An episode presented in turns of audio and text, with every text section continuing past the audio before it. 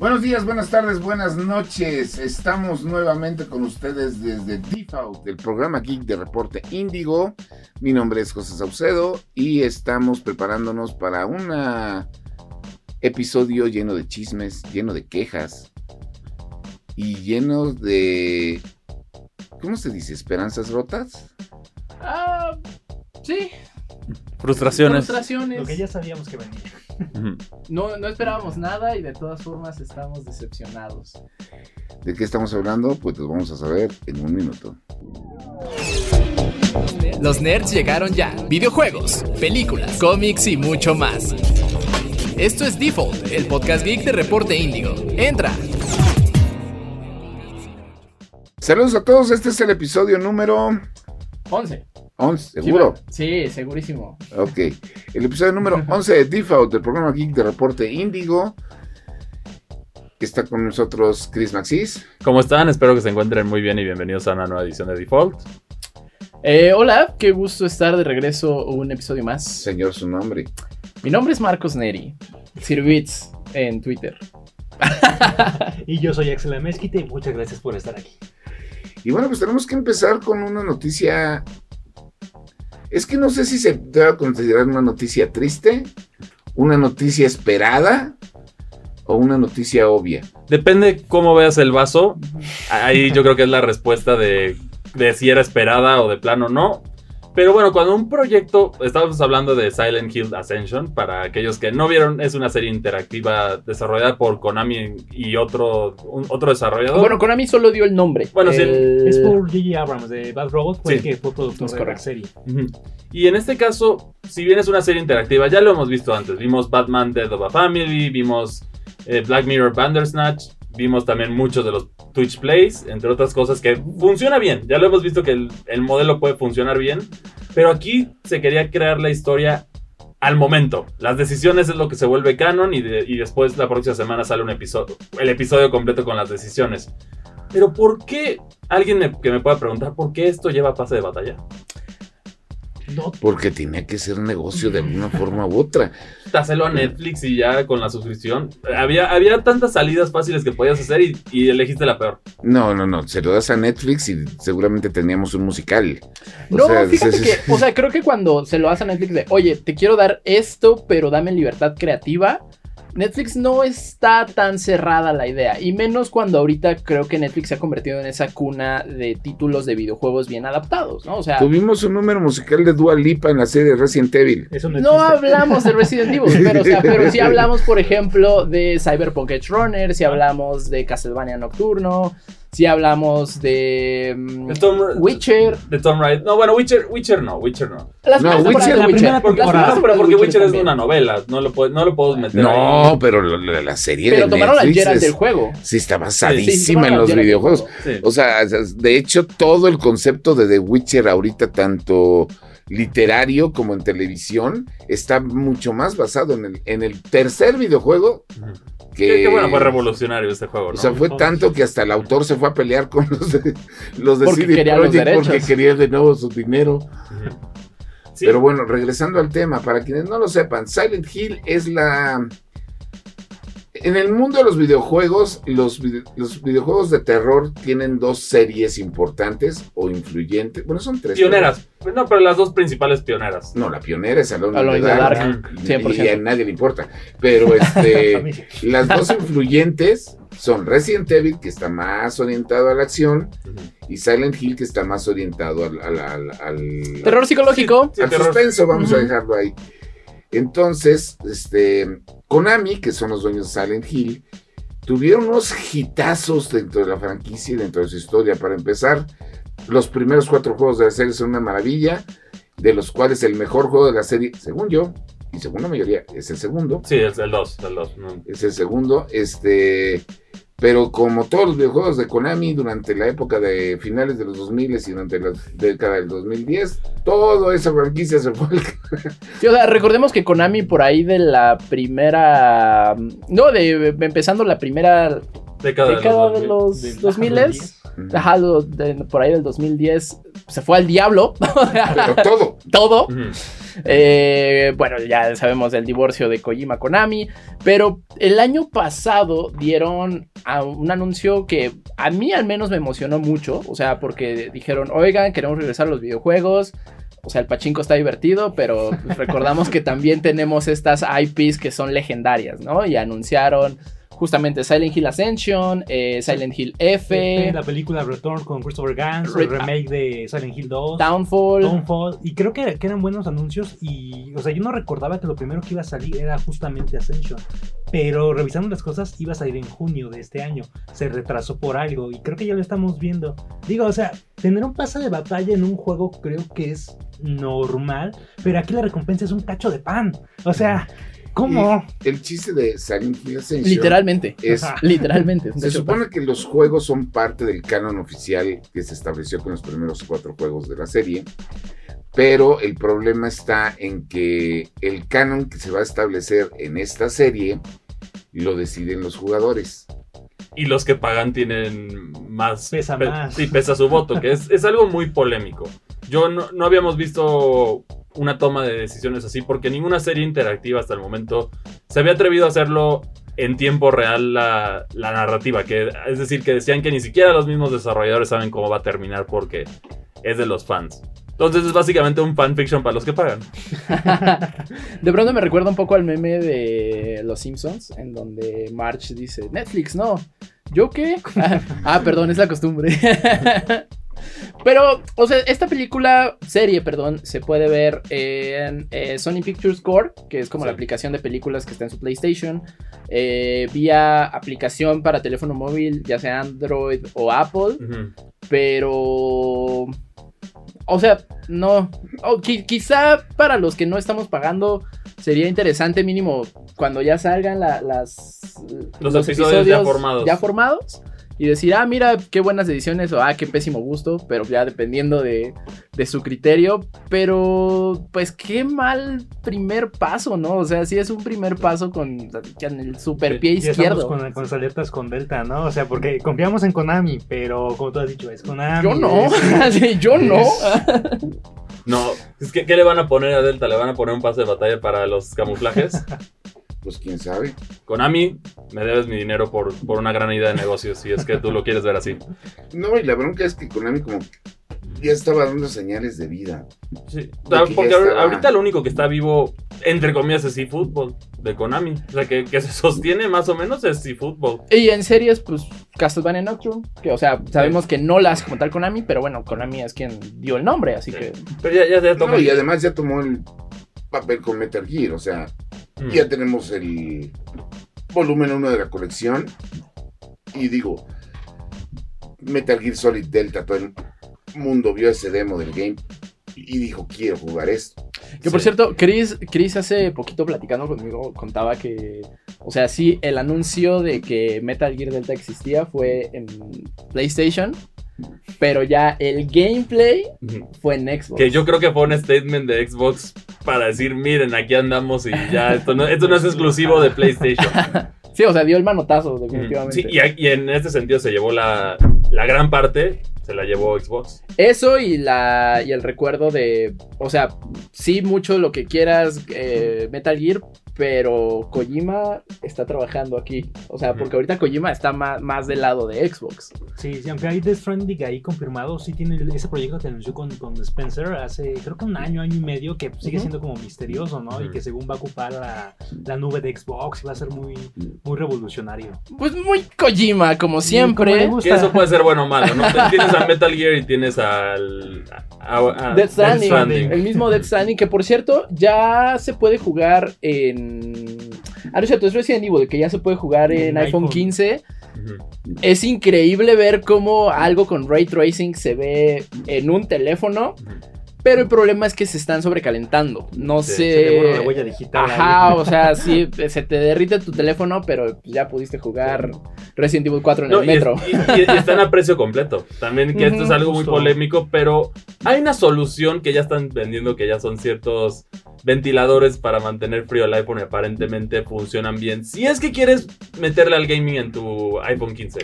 hay gente que lo está usando incluso como una especie de consola híbrida muy raro, en el sentido de que, compran así miles de adaptadores y lo conectan a una televisión, le ponen el enfriador y le controlan un gamepad al, teléfono. Sí, pero, ya lo puedes jugar a ver si, si eres tan aficionada. Pues ya mejor jueguelo en tu, en tu compu. Sí, sí, es como, cómprate, está ahí también. Cómprate una Mac Studio, una Mac Pro. no, con una, Mac, con una MacBook Air, aguanta. Ah, ¿en serio? ¿Corren en Air?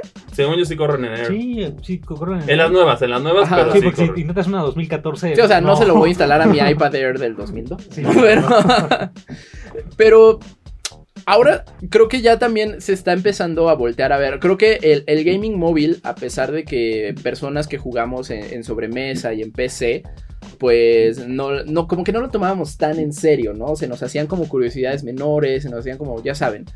O sea, siempre existía la burla. El Candy Crush. una, eh, menor wave, ¿no? ajá, o, el Pokémon Go, y, pero pues no te metas con Pokémon Bueno, no, o sea, que es un gran juego, o sea, pero... pero, no lo vas a comparar con sí son juegos más simples. Pero el negocio. Exacto. Eh, ese es el tema. El negocio, el, el, el mercado móvil es, es el monstruo. Pero que ahora que ya lo estén volteando a ver triple A's como pues precisamente este Capcom, que sacó Resident Evil 4 y Resident Evil Village y Ubisoft que sacó Assassin's Creed Mirage. Y aparte Kojima, no, desde que Nintendo, con The Stranding. Desde que Nintendo le entró a los, a los teléfonos con el Super Mario Run, Mario Ron eh, Pokémon Café. Sí, Pokémon ha sido el que más, yo creo, de, las franquicias que más se ha acoplado al, al sistema móvil, porque Nintendo tienes Fire Emblem, que funciona bien para lo que es. Mario Kart Tour, que ya lo descontinuaron, entonces ya se ve, ya se ve el origen de Mario Kart 9. Ya, ya finalmente. Ya descontinuaron pistas, pero. O sea, el juego sigue vivo. El, juego sigue vivo, pero ya no va a haber nuevo contenido. Entonces eso indica que, que va a haber un. que justo ya se está preparando Mario Kart 9. Y esto complementado con que ya tuvimos el, la última la, última, wave de, de, pistas. La sexta, ¿no? sí, que a mi parecer aquí hay una polémica que yo creo que muchos aficionados de Mario Kart van a estar de acuerdo. ¿Por qué Wario Stadium de, de, Mario Bros 64 jamás ha sido una pista retro? Y aquí otra vez ya se confirmó que no va a serlo es una gran pista, es una gran pista. Yo sigo sin entender por qué es, es la única de, Mario Kart 64 que, no, ha llegado. Ya vas a tener WarioWare este año, ya. Suficiente Wario por hoy. suficiente Wario por año.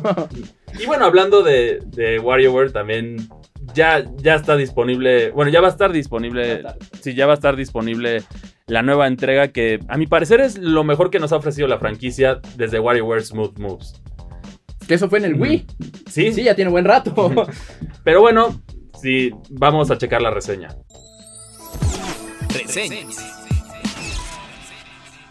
Nintendo es una empresa conocida por su calidad de juegos y los experimentos bizarros en alguno de sus títulos. Sin lugar a dudas, uno de los experimentos más raros fue la franquicia de WarioWare. ¿Quién diría que minijuegos de menos de 10 segundos podrían ser tan adictivos? Ahora, después de dos años desde su última entrega, ha llegado el verdadero sucesor de WarioWare Smooth Moves al Nintendo Switch. ¿Vale la pena jugar WarioWare Move It? ¡Vámonos de vacaciones!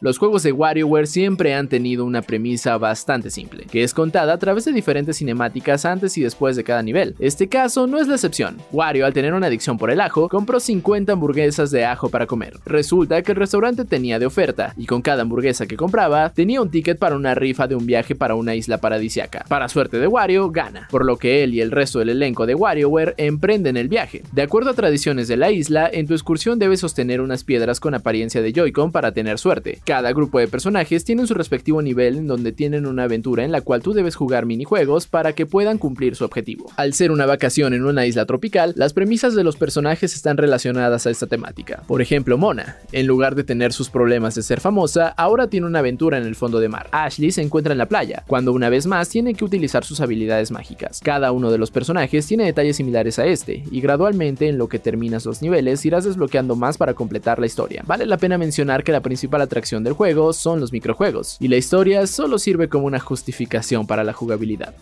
¿Microjuegos?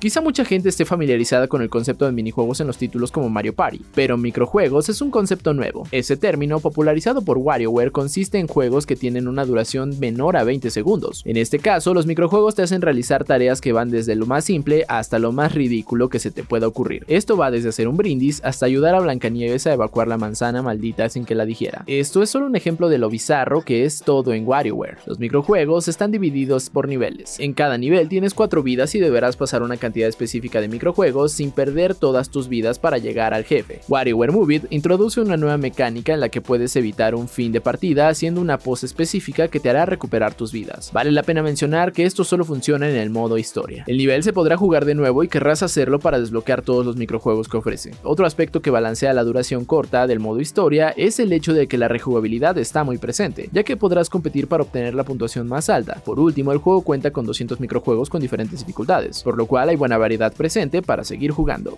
Un sinfín de poses. Al igual que otros juegos de la franquicia, WarioWare Move It aprovecha las tecnologías de la consola para crear diferentes modalidades de juego que tendrás que usar en los microjuegos. Al más estilo de WarioWare, las poses se te presentarán de una manera cómica y memorable. Cada una de las modalidades de juegos hacen que sostengas tus Joy-Cons con una manera específica. Vale la pena mencionar que las correas de las muñecas son obligatorias en el juego, ya que existen ciertos juegos que te obligarán a soltar tus Joy-Cons, por lo cual, antes de comprar el juego te recomendamos encontrar tus correas. El título también cuenta con todas las poses diseñadas para zurdos y diestros. Las poses comienzan con lo más simple y gradualmente se expande a conceptos a tal grado de incluir botones también. Al ser de una naturaleza muy corta, tendrás que cambiar de pose constantemente entre los microjuegos, y el juego amablemente te dirá qué pose tendrás que usar para el siguiente reto. La variedad de poses es bastante sólida, y la mayoría son bastante divertidas y los controles son responsivos, pero hay un par que no entenderás lo que tendrás que hacer, haciendo que pierdas ciertos minijuegos de manera innecesaria. Gradualmente podrás dominar la mayoría de los minijuegos, pero las limitaciones de movimiento de los Joy-Con serán notorios en algunas ocasiones. Por último, se recomienda estirar o calentar un poco antes de jugar, ya que ciertas poses te van a exigir físicamente. Puede parecer una broma, pero después de largas sesiones de juego te podrás sentir adolorido de los hombros y brazos. Comedia multijugador. El juego tiene dos diferentes modalidades en multijugador. La primera es el multijugador en modo historia. En este modo, dos jugadores trabajarán en equipo para poder pasar los niveles que ya mencionamos en el modo historia. Dependiendo del microjuego, el segundo jugador también tiene participación significativa dentro de ellos, pero en la mayoría serán distintas al del primer jugador. Uno de los detalles más memorables serán las risas y momentos cómicos que tendrás por el concepto ridículo de todos los microjuegos. Por otra parte está el multijugador de hasta 4 jugadores en donde podrán competir entre todos los diversos microjuegos y otros modos. Definitivamente, el juego se acopla con todo tipo de jugadores, por lo cual es el juego ideal para poder jugar con tu familia o amigos. Lo único en lo que insistimos es que todos estiren un poco antes de jugar. La calificación es de 8.0. Después de un par de años, WarioWare Move It ha recuperado la esencia de la franquicia. Si bien hubo varios experimentos con una enorme variedad de calidad, se nota la experiencia de los desarrolladores dentro de este título. A pesar de que ciertas poses dejan algo que desear, la enorme variedad de microjuegos, poses y momentos ridículos hacen que el título sea un gran juego para divertirse con tus seres queridos. Suma esto una gran rejugabilidad pese a la poca duración del modo historia y tendrás un juego que no vas a parar de disfrutar. Y bueno, ya estamos de regreso. ¿Qué tal les pareció WarioWare? Lo, lo van a jugar, a mi parecer. Está bastante divertido, aunque si tienes problemas de espalda o estás fuera de forma, ciertas, ciertas poses te van a costar trabajo. Bastante, bastante. Vale la pena mencionarlo. Pero creo que es algo que tiene Nintendo y me gusta mucho de, ellos, que es donde innovan, ¿no? Justo en la jugabilidad, que te tienen como cosas diferentes. O sea, lo hemos visto con Tears of the Kingdom este año. Incluso aunque fue polémico en su momento el Nintendo Labo, se dices, ah, ok, pues puedo usar mi, Switch de manera diferente y esto. Me llama la atención el, el WarioWare, pero no sé si vaya a aguantar tanto tiempo ahí. Y aparte me comentabas luego de este, este jueguito de los dedos, digo... Sí, es, que, es que hay, hay diferentes poses en el juego, como pudieron ver en la, en la reseña que hay algunas que son muy incómodas, o en el sentido, hay algunas que tienes que estar en posición de sentadilla, que si, si no haces ejercicio sí puede ser pesado, hay otra que tienes que tener los brazos completamente estirados, que para volar o otras cosas y te puedes cansar un poco, o sea, sí te puedes cansar, pero yo creo que el mayor pecado para su longevidad es, le falta el aspecto multijugador en línea. ¿A qué me refiero? Si tuvieras un sistema de ranqueo en el mundo, ranqueo global, de los diferentes niveles, ahí ya tienes algo que la gente va a tratar de superar. Y, eso tendría la rejugabilidad, porque yo me acuerdo que con WarioWare Touch vi en Record Guinness que era de, uno de los niveles estaba el récord. Y yo me puse a jugarlo y gradualmente lo superé y fue como, wow, esta parte está padre, pero, pero en este caso no, no es así. Y esa parte yo creo que de competencia está, pero como un party game de multijugador local es excelente. Y que me, extraña que no haya logrado salir de su nicho. O sea, ok, entiendo que su humor es muy japonés, entiendo que Wario no es tan popular de este lado del charco. Pero el juego es buenísimo. Ah, no, ya, hablando de Wario hay otro detalle que también vale la pena mencionar. La nueva voz de Wario no se siente rara. Porque ya no es Charles Martínez. Ah, sí, es cierto, ya no es Entonces se siente. No se siente Wario. No se siente suficiente Wario. No sé cómo decirlo. Con Mario y Luigi sí lo logró bien el nuevo actor. Pero en este caso con Wario. No se siente Wario. O sea, sigue siendo la misma voz que hace a Mario y Luigi. No sé si es la misma voz, pero no se siente suficiente Wario. Siento que le falta más. Le, falta, más guas. Más guas, exacto, sí. Ya, sabemos.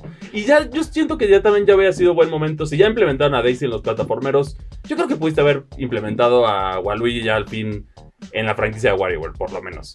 Nintendo no quiere a Waluigi. No, por pues alguna razón. lo vimos. De toda la galería de personajes de Mario, Waluigi es el único que está ahí porque pues, alguien tenía que llenar ese espacio. Sí, no, y fue creado, si mal no recuerdo, fue creado por Next Level Games, el personaje. Entonces no, no viene de Nintendo, viene de una pareja deportiva para Wario que en algún momento pensaron que iba a ser una mujer con cara de Wario, que eso hubiera sido extremadamente perturbador. Similar a una princesa. pero, pero sí seguiría en este humor raro, ¿no? Sí, es, muy bizarro el juego. Siempre han sido bizarros y eso me, encanta que lo, lo, mantienen así, porque los, los microjuegos son de todo. O sea, desde tapar una nariz, cosas muy bizarras que no. En el Smooth Moves recuerdo que tenías que depilar una nariz. Aquí, aquí tienes que estirar los brazos para tapar una nariz. Sí. Eh, ahora, yo, a mí no me tocó jugar eh, Move pero cómo es el intro para las poses. O sea, creo que los tutoriales de las poses del Smooth Moves me fascinaba, que te lo daba como... Como clásico, como si fuera un museo. Aquí es más como una historia de, del tiempo pasado con una como anécdota de por qué el dios les dio esa pose en específico. Ok. O sea que, por ejemplo, hay una que me da mucha risa que es como de la de enamorado, que tienes que agarrar los controles así. y, te, y, te, dicen que esa la creó porque se enamoró de una chava, pero al final fue un amor pasante. Cosas así que eh, tienen sentido de amor, entonces sí es memorable. O sea, sí, sí lo hace bien. Y lo bueno es que el juego, en lo que estás en los niveles, te advierte qué pose va a seguir para que te dé por lo menos un poquito de tiempo de... prevenirte. Sí. Y sí tienes que usar las... Straps. Sí, los straps. O sea, sí, porque sí. Ah, los juegos te obligan porque hay algunos que tienes que soltar el Joy-Con. Ah, sí. De, entonces sí, te obligan a por eso. Sí, no, había uno donde tenías que dejar caer también el, el Wii Remote. Sí, entonces sí te obligan. Ahora, juegos de fiesta para esta época, creo que ya no hay muchos. Bueno, acaba de llegar Mario Party 3 al, a la Switch Online. Sí, al Switch Online. Pero creo que solo están del lado de Nintendo, ¿no? Ya. No, no bueno, acabas. El de los animalitos, ¿no? Xbox sacó unos animalitos. Ah, Party Animals. Party Animals sacó Xbox. PlayStation tienes Spider-Man y te va a gustar Spider-Man. no, pero también tenemos el Let's Sing 2024. Let's Sing. Que es el juego de karaoke. Y Just ah, Dance, ¿no? Just y además tiene la gran ventaja el juego de Let's Sing que no necesitas micrófono. Ah, bueno, Cualquier consola te la sincronizas con tu, teléfono y ya ahí tienes el ridículo listo. No, pues el mismo, el mismo Play tiene control, su, digo, micro. y bueno, también puedes considerar en algún sentido Super Mario Bros. Wonder como un party game. Aunque no es tan agresivo el multijugador como los de Wii que puedes sabotear a tus amigos, pues por lo menos puedes jugar con tus amigos, ¿no? A diferencia de Sonic Superstars, donde sí es casi, el que toma el camino al principio, pues los demás. Él se, va a tratar el juego. Así es. Pues ahora estos juegos multiplayers ya, justamente, ya no hay. O sea, tenemos Spider-Man, tenemos Starfield, pero ya no, ya no hay multiplayer. Siento que se acabó incluso la pantalla dividida. O sea, no quiero decir quizá que jugar online como que vino a matar esa, esa, esa posibilidad de jugar con tu compañero, pero ¿hace cuánto que no tenemos un, juego así donde podamos jugar eh, sí, en cooperativo? Creo que todos... Que no sea Nintendo. Ajá, que no sea Nintendo. Yo, es que yo creo que también una de las franquicias que era legendaria por esto, que fue la primera decisión polémica de 343 Industries, que fue el caso de Halo de en Halo 5 decidieron abandonar la pantalla dividida y yo creo que ahí fue el principio del fin para Halo. Y ese era el, creo yo, el modo más divertido de Halo. Sí, justo. Eh, ahora, Ubisoft también, si está reviviendo franquicias o si está echando toda la carne al asador con, con franquicias viejas, ¿por qué no regresa a los Rabbits? O sea, sí, los tuvimos... Eh, no, ya hasta la sopa, ya. Mario Plus Rabbits. Pero yo recuerdo el de PlayStation 2, que era precisamente un party game. Tuvieron, muy dos, tuvieron dos de ese de los Rabbits de Party Games. Ajá, el de Play 2 y que, creo que también salió en Wii. y, la secuela de ese, pero. Ese salió para 360 y Play 3 y tenían un minijuego muy bueno donde salían los niños cantores y tenías que cachetear al que. Ah, sí, que, a veces los Rabbits como que te apuntaban, ¿no? Así como de yo no soy, es este o es hacia abajo y le dabas un zape. Eso estaba muy bueno. Sí, no, es que en ese concepto los rabbits eran muy buenos, sí. Los llegaron a explotar como si fueran franquicia de Disney hasta que ya trataron. Como los Minions, son los Minions de los videojuegos. Es la realidad. ¡Auch! Sí, eh, sí, sí lo son. porque al final el, el, de la franquicia era Rayman. Sí. Y Rayman, pues desde Rayman Legends, que tenemos la serie animada que ya se burlaron ahí de. En Blood Dragon. Sí. Volvió en Blood Dragon. Sí. Y su. Y lo hacen decir groserías. Sí, es cierto. Y su grandísima participación en Super Smash Bros. Ultimate, que sale como una estatuita. Y ya. Sí. Que yo creo que eso indica que en algún momento se estuvo planeado para llegar a Smash Bros. pero no llegó. O sea, que, que haya habido trofeos basados en el universo Rayman indica que por lo menos se pensó en algún momento. Sí, como hubo pláticas o algo, pero es que luego hay como decisiones tan... Hubo otras decisiones tan raras en Smash porque quién sabe si vaya a haber otra... Pues, algo después, ¿no? Sí, que, ya también habló justo este Masahiro Sakurai de esto de que no, quizá ya no pueden hacer algo más grande, pero yo en el caso de Smash Bros, por lo menos para la última consola, yo siento que estaría bien el modelo de Mario Kart 8 en el Switch. ¿Como de olas de contenido? Olas de contenido. Puedes agregar más personajes, ya tienes el juego hecho. Te, te juegas a la segura, son más ventas. Y ahí puedes introducir ya el giro inesperado que yo tuve. Tuve este sueño que ya con, el lanzamiento del Super Mario RPG, que llegara Gino al fin a Smash Bros. Gary, tuve ese sueño otra vez. Tuve ese sueño otra vez. Podría ser posible si se hiciera ese modelo. a Sakurai de ¡Todavía quieren más! Sí, pero él lo dijo y también ahorita yo creo que también tuvo una, un take bastante interesante en la guerra de las consolas que dijo Super Mario Bros. Wonder y Spider-Man son obras de arte. Y ya, punto. No, no tuvo que decir más. Y a él no le puedes decir nada. Pero señor, ¿qué le pareció Starfield? ¿Cuál? Ah, ¿Quién? No, o sea, que, que se me hace bastante chido que ese haya sido su comentario al respecto. De hay tantos juegos tan buenos que, eh, que lo que falta en realidad es tiempo, ¿no? Y que, y que ahora también mm. de nuestro lado ya se empezó a sentir que claramente el miedo a Marvel Spider-Man 2 y a Super Mario Wonder era tal que ya pasaron dos semanitas y se nos dejaron ir. con todo, sí, con que, con que no querían ser opacados. Sí, no, o sea, vamos a tener justamente WarioWare esta semana. Alan Wake volvió. Eh, va a haber un. El día en el que estamos grabando esto salió un juego de Robocop y uno de los pitufos por alguna extraña razón. Y uno que se llama Aquiles. Y uno que se llama Aquiles, que le tocó a Chris. Sí. ¿Quieres, ¿quieres quejarte? No, no, siento, siento que no es para quejarse. Simplemente es un juego que pasa sin pena ni gloria. O sea, combinas Diablo con el estilo de combate de Dark Souls y eso es Aquiles. Con, con una historia que a mi parecer... Pero aburrido. Sí, aburrido en ese sentido, pero, pero te engancha el combate. Está muy rara la dinámica. Pero en cuestión de historia, pues mejor lee la Iliada y la, Odisea. Ah, ah, eso, sí, eso, sí, es historia de calidad. Los estilos de juego mezclados que mencionas, a mí me suena a Death's Door. Que, o sea, es vista isométrica, es un dungeon crawler, pero sí es como un juego tipo Souls. Ándale, sí. Death's Door es el del cuervito. El del cuervo. El del cuervo de, que justamente va a cosechar almas. Pero bueno, también, justamente, Alan Wake, que era un juego que se sabía que pues ya, ya estaba terminado, pero que prefirieron decir, oigan, mejor jueguen primero sus Spider-Mans y sus Marios. Y ahora denme la atención a mí. pero yo siento que sí en el argumento, no, quizá en el tamaño de la franquicia, pero en calidad del juego sí estaba para competirles, porque ahorita yo, yo creo que ya Alan Wake ya se convirtió en otro candidato a juego del año. No, tú pones a Alan Wake contra Spider-Man o Mario no, pero. Por peso del nombre, no. Pero en calidad. En, calidad, se, está peleando. En calidad se defiende. Pero en, peso, no, en peso no, pero yo creo que por eso... Es que es, como un título de culto, porque a final de cuentas el primero sí pegó mucho, o sea, porque justo sí, es Stephen King y lo, y lo, que quieran, y justo eso tanto que hubo tantas secuelas canceladas, que se convirtió en Quantum Break, que después se convirtió en Control, pues como que le generó como cierto misticismo al juego. Y sí, la verdad, yo creo que el juego es palabras grandes, ¿no? Pero lo más cercano que vamos a estar a jugar quizá lo que tenía Kojima en mente para Silent Hills. Porque es una onda de que sabe mezclar muy bien la realidad con la ficción. Esta onda de sentirte aislado en el terror psicológico. La verdad creo que es un juego muy bueno. Sí hubo algunos, algunos issues, unos problemillas este, por ahí de, traducción y eso. Pero fuera de eso, la verdad es un juego, o sea, es completamente enfocado al terror. Es el correcto equilibrio, creo yo, entre Resident Evil y Silent Hill. Sí. Y, bueno, también ahora ya le juego a Resident Evil 4 y al remake de Dead Space del juego del año, porque ahora sí tenemos, por el hecho de que es, a un juego original. La, única diferencia es que Alan Wake sí no es remake, eso, eso creo que es una secuela. sí, es bastante valioso. Y las broncas de traducción pues son broncas también de la historia del juego, digo.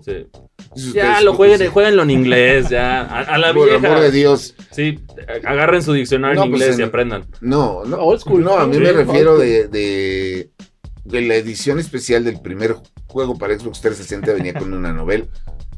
Y esa novela sí era de traducción de golpe y porrazo. sí era de terror. Sí, no.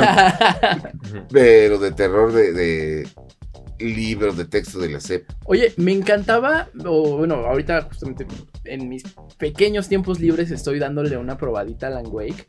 Me gustan mucho las referencias que le da Twin Peaks. O sea, justamente, o sea, si son fans como del, del terror de culto, Twin Peaks está, o sea, súper presente en esa. Y es que bebe mucho de, por ejemplo, Twin Peaks, de True Detective, de, Seven, de Fincher, o sea, porque tiene un tono muy detectivesco, pero la, se siente tan raro el juego, raro en el buen sentido, porque vas desde un misterio hasta que te va metiendo lo sobrenatural que no te das cuenta y es tan natural que, o sea, que gusta bastante y hay mucho, hay mucho de control, o sea, sin entrar mucho en spoiler y si jugaron control y el DLC a Wii, pues eh, eh, prácticamente está como, está en el mismo universo y sí va, hay muchas referencias, quizá como ciertos personajes ahí de fondo que, son como muy familiares. Que nada más para terminar, Remedy ahorita anda con todo porque tengo entendido que quería traer a la vida otra vez a Max, Max Payne.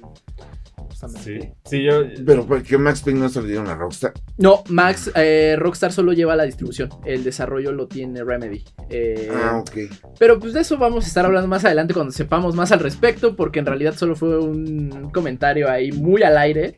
Pero lo que sí ya está fuera es Alan Wake 2. Eh, ya pasó Halloween, ya pasó Día de Muertos. Pero nunca es mal momento para espantarse. Entonces vayan a ver la reseña. Reseñas.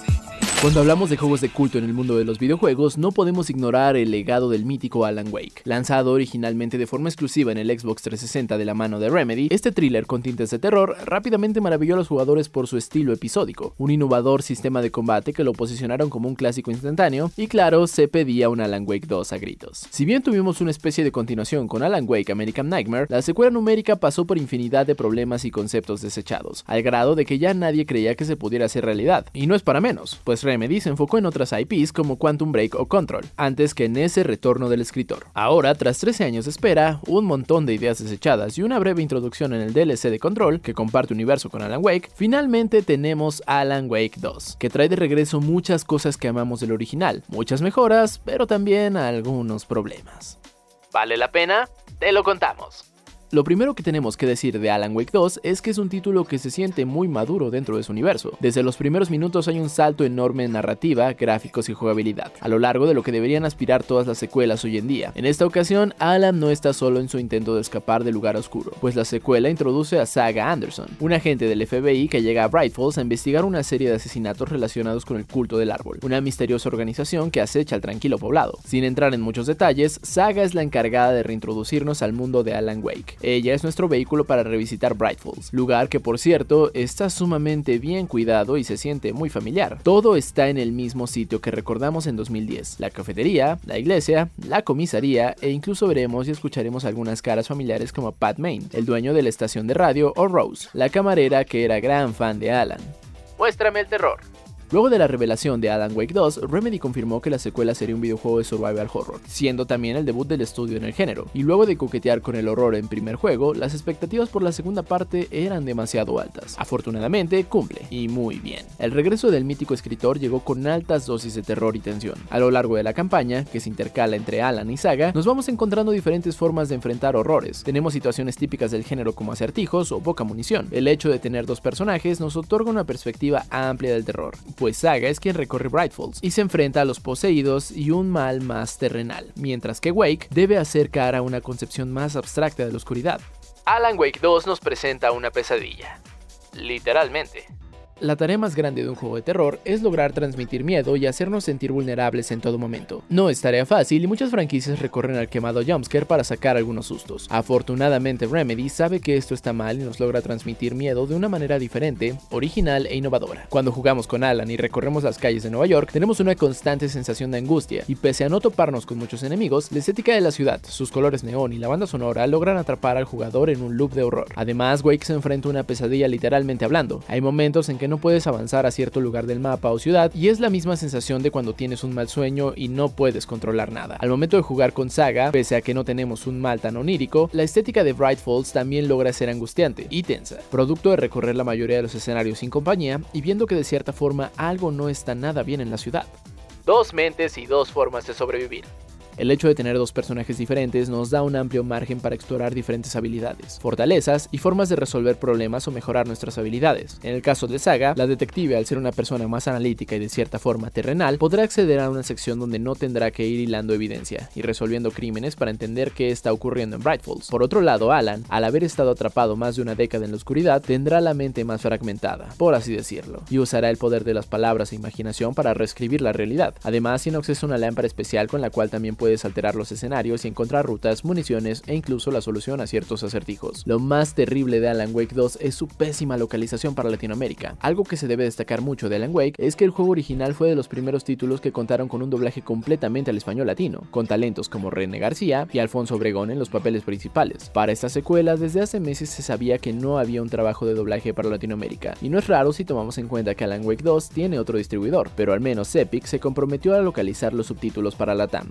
Lamentablemente, el trabajo de subtitulaje es pésimo y se ve que no fue una prioridad en el juego. Hay momentos en que los subtítulos no aparecen en la pantalla, otras veces no están coordinados con lo que estamos viendo e incluso llegan a ocupar toda la pantalla, pareciendo una horrible diapositiva de PowerPoint cargada de texto. La traducción también es un gran problema, pues parece que no hubo ninguna continuidad en los términos y conceptos que se manejan. Por ejemplo, constantemente se hace referencia al clicker, que en Alan Wake 1 se tradujo como señor click, pero en esta secuela, por alguna extraña razón, clicker se traduce como chasqueador. Sí, como los enemigos de The Last of Us. El problema es más evidente cuando dentro de la historia se cambia constantemente el nombre oficial del clicker, pues a veces se menciona como señor click y otras veces como chasqueador, dejando en evidencia que no hubo una continuidad no solo con las traducciones del juego original, sino dentro de Alan Wake 2. La calificación es de 9.0. Alan Wake 2 es un gran retorno a la franquicia y un buen primer paso para Remedy en el survival horror. Con una narrativa espectacular, banda sonora impecable y una atmósfera aterrorizante, esta secuela se posiciona como uno de los mejores juegos de terror en años y un referente para futuros juegos del género. Pese a los problemas de localización e inconsistencias de traducción, el regreso del escritor cumple a la perfección y nos deja con ganas de seguir explorando su universo. Reseñas. Pues eso fue Alan Wake 2. Esa fue nuestra reseña. Dentro de Alan Wake vienen muchas referencias a Control. Y Control fue el tema polémico de esta semana. Hablando de Control. ¡Ay, qué gran plug, oigan! Eh, Chris, ¿quieres contarnos qué hizo Xbox? Bueno, primero vas a traer a la guerra de consolas porque cuando pensabas que PlayStation no ya había tenido la peor práctica con el sentido de el lector de discos que requería estar conectado en línea para la versión sin discos de PlayStation 5 Slim y también tenías que comprar la basecita por separado. Ah, sí, de los creadores de 30 dólares, la basecita. Ahora Xbox nos trae una, una nueva polémica que es todos los controles no autorizados o licenciados por Xbox ya no van a servir en tu Xbox. A partir del 12 de noviembre. Sí, o sea, ya estamos a nada. Entonces, F por los que compraron un gran control con la esperanza de disfrutarlo y ahora ya no, ya se va a volver un pizapapeles, básicamente. Yo ya te había contado, o sea, yo nada más espérate a que la Profeco se entere. Va a decir, ah, sí, eso quieres hacerle a mis consumidores. No, pues también en Estados Unidos, imagínate, todos los que usan ese control de Fisher Price. Ah, claro. Eh, o el plátano. O lo que quieras hacer porque ya la mayoría de los videojuegos te deja controlar lo que sea. Pero está muy raro porque ya habíamos, ya Xbox tenía como cierta, como, como una, una, una onda donde decía, ¿sabes qué? Si este control modificado para Fortnite lo conectas, te voy a banear. O sea, creo que con eso bastaba. Lo de los controles se me hace, pues ya, ya muy subido de tono porque aparte se, se presta como para prácticas monopólicas porque no solo eh, se van a este, banear este, estos controles, sino supuestamente los controles que superen bien de calidad lo de Xbox. Y esto es de, ah, ok, entonces, si alguien hace un trabajo de mejor calidad, en vez de que tú digas, ¿cómo puedo mejorar? Es, ah, no, no vas a jugar en mis cosas. Justamente, sí, la razón por la que Xbox anuncia que se van a estar bloqueando sus los controles no oficiales es porque pueden estar modificados, eh, puede... Puedes hacer trampa con ellos, en teoría. ese es el problema de esto, pero aquí hay algo que yo siento que Xbox no tomó en cuenta, que es que no, no, vas, a, no vas a quitar la trampa. ¿Por qué? Porque hay accesorios que le puedes poner a un Xbox Elite que hacen lo mismo. Entonces estás haciendo trampa, pero con el control licenciado de Xbox. Y ahí no te pueden detectar porque es el control. Solo le estás cambiando la palanca, le estás cambiando los gatillos. Sí, pero no estás generando el negocio. Sí, pero. Ahí está el problema. Bueno, y aquí tenemos una situación muy interesante. Los jugadores de juegos de peleas, la gran mayoría desarrollan y arman sus propios controles. O usan gamepads. O usan, no. De joystick y botón. Sí, por eso, son, pues. esos son los que usualmente cuando usas el joystick con los siete, con los ocho botones, es muy normal y además uno lo ve en los torneos de videojuegos de peleas, de llegan con su control. Sí, que bueno, por su parte, el Evo ahorita está a cargo de PlayStation, ¿no? Eh, al menos a, que es el torneo más grande de peleas, pues de ese lado no de bronca. Pero igual sí se me hace una, pues una completa mentada, en el sentido de, el gaming es caro. Y pues quienes, o sea, se pudieron comprar una consola, pero ya se les descompuso el control y no tienen la posibilidad de comprar un control original de, o sea, luego, luego, pues se conforman con tener un control chiquito o, vaya, de, gama baja.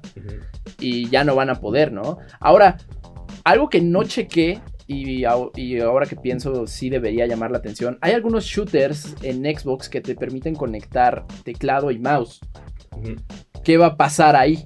Lo, tienen que quitar porque es una ventaja. Para empezar, debería de, poder bloquear el crossplay en ciertos juegos, incluyendo Halo Infinite, que sabemos por qué lo hicieron, pero, pero de verdad sí, ahí están los hackers, es, es la realidad, en PC se da más fácil. Y aquí es irónico que muchos criticaban a Nintendo por sus prácticas no amigables al consumidor, y en este momento, de acuerdo a lo que hizo PlayStation y Xbox, es el más amigable de todos. Nintendo bajó el precio ahorita de sus juegos. Y aparte, Xbox lo anuncia prácticamente a días, ¿no? Con Play lo del disco ya lo sabemos desde, unos meses antes. O incluso Nintendo con lo del online del Wii U y del 3DS, que desde un año ya nos pueden decir, descarga tus juegos, prepara lo que quieras comprar. Y descarga lo que quieras descargar. Porque, si no, va a valer queso. Y aquí Xbox lo hace como para obligar al consumidor de, ah, no, no, ni lo puedes regresar. Aquí te quedas con ese y vas a tener que comprar uno licenciado que yo creo que también viene por parte de presión de los que ya pagaron la licencia. Sí. No me voy a. No voy a decir marcas, pero saben quiénes son los que tienen esa estampita o ese colorcito de Xbox o de PlayStation. Son los responsables, yo creo, en su parte de, de esta decisión tan polémica. La onda ahora es ver si PlayStation no replica la misma jugada. O sea, eh, eh, yo esperaría que no, pero como luego empiezan unos con ciertas cosas y otros, ah, igual, negocio. Igual y es la última. ¿Sabes qué yo siento en, PlayStation? No, no, sé si, corríjanme si estoy equivocado, pero el DualSense siento que es el mejor control disponible para PlayStation. Ah, no, el control del Play 5 es una maravilla. o sea, siento que sí. Y en el caso de Nintendo, de Nintendo Switch y de, del Xbox, hay mejores opciones. Sí, o sea, prefieres comprar uno de tercero, particularmente con Nintendo. Con Nintendo, pues los, los, los Horipad funcionan muy bien. Tienes, tienes bastantes, ya sean licenciados por Nintendo o no licenciados que funcionan bastante bien y algunos de ellos incluso tienen menos chances del drift, que es lo que... Sí, tiene un poquito mejor. Pero lo que, lo que dice Axel es bastante interesante porque, o sea, recordemos que sí, Jim Ryan ya se va en marzo, pero todavía sigue al frente. Todavía puede hacer decisiones. Todavía se tomar. Entonces, igual y si ves es como de, ah, mira, qué padre, ¿por qué no se me había ocurrido? Bueno, ya me voy, ahí les dejo esto. o luego esto puede llevar a algo más perturbador, por ejemplo, ya las consolas que en un futuro no, no incluyan control. Si Apple lo hizo con cargador, Uy. puede todo es posible. Entonces, bueno, estas prácticas, por eso cuando están, tienes que castigarlas y decirles como a un perrito que se acaba de hacer pipí. no, no, no lo haces. Con el periódico ahí le das. No, no. No, no promovemos violencia animal. Gaila, al suelo para Gaila, este, la, la, justificación de Apple era porque, pues es la misma entrada y probablemente tienen los de las generaciones pasadas. Pero en estos casos sabemos que cada control viene con algo distinto. Entonces ahí, si hace esa práctica, es como de, o entonces va a ser DualSense para todas las generaciones de aquí en adelante, o qué onda. Sí, y ese es el problema. Entonces yo creo que Xbox se tendría que echar para atrás o encontrar una mejor manera de detectar esto. O simplemente decirles, este control, al principio de los juegos, si lo detecta, decir este control te puede dar riesgo de baneo y punto. no bloquearlos. Y a ver, si tú quieres jugar un juego single player con, con Rapid Trigger y apuntado automático y lo que quieras, pues eh, estás en tu derecho, ¿no? Yo, yo, creo que ya, ya pagaste el juego. Si eso es lo que te divierte a ti, adelante mientras no estés afectando a otros jugadores en línea.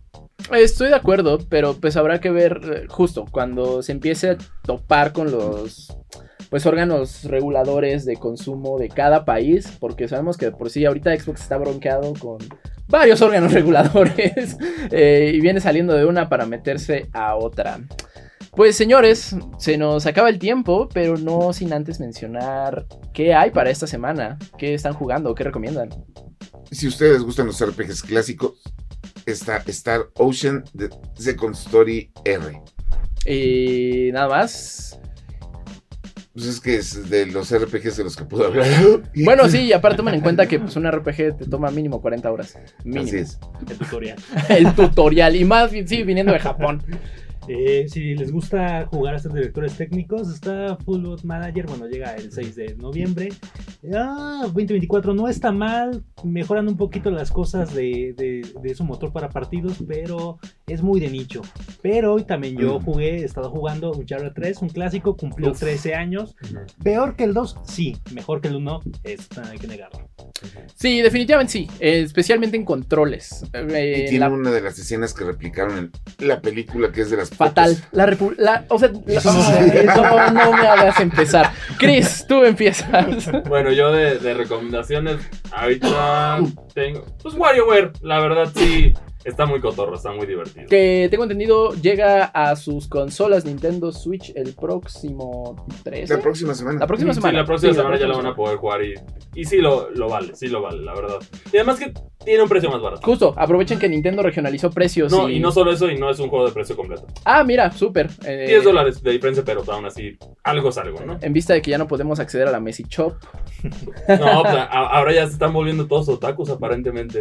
Ah, ¿en serio? Sí, aparentemente la más barata en este momento es la de Japón. Y no la han bloqueado. Yo, les tengo el ah, chisme, ah, pero, pero no, no, no, no, no, le, no, le, digan a Nintendo de quién lo escucharon. Definitivamente no vayan a la eShop de Japón a comprar juegos más baratos. Y para PlayStation y para Xbox, definitivamente no visiten Turquía.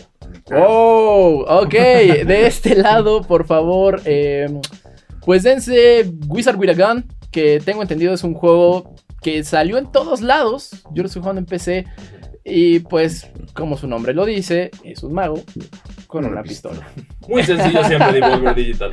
Devolver Digital, es, justo, es un juego editado por Devolver Digital. Y muy descriptivo siempre los títulos. Ah, sí, claro, Wizard with a Gun. Bueno, the Lamb, pues, ah, literalmente dice todo lo que Eres un cordero y tienes un culto. Walking Simulator. pues entonces, muchísimas gracias por acompañarnos. Eh, esta semana ya nos acercamos peligrosamente a los Gotis. Bueno, al anuncio de. De cuáles son los, nominados. así para ya dejar la, especulación atrás. Porque ya hay muchos premios a lo mejor del año. Acuérdense que técnicamente ya se cerraron las fechas de este para considerarse. A menos de que seas God of War Ragnarok, ¿verdad? Pero bueno, esa es otra historia. of Duty Modern Warfare. Ah, ya hablaremos de eso más adelante. Muchas gracias por acompañarnos. No se olviden seguirnos en todas las redes sociales como arroba MX y Reporte Indigo. Y a cada uno de nosotros en sus respectivas cuentas, empezando por Chris. A mí me siguen en Twitter como arroba CristianMAC62 o en las cuentas de Indigo Geek, yo soy el que generalmente está contestando. Todavía pueden cotorrear conmigo. Señor. Yo estoy como Acebrek, que es cerveza escrito al revés, en Twitter y en Instagram. Axel. Yo estoy como Acres con doble S 94, tanto en Twitter como en Instagram. Y yo me encuentro en todos lados como arroba sirbits. Muchísimas gracias por acompañarnos. Nosotros nos escuchamos en una próxima ocasión. Nos vemos. Acabas de escuchar Difo, el podcast geek de Reporte Índigo. Nos escuchamos la próxima semana, pero el chismecito friki no para en todas las redes sociales de Indigo Geek MX. Hasta la próxima. Este podcast de Reporte Índigo es producido por César Carrera, con locución de José Saucedo, Cristian Maxice y Marcos Neri. Default, el podcast geek de Reporte Índigo.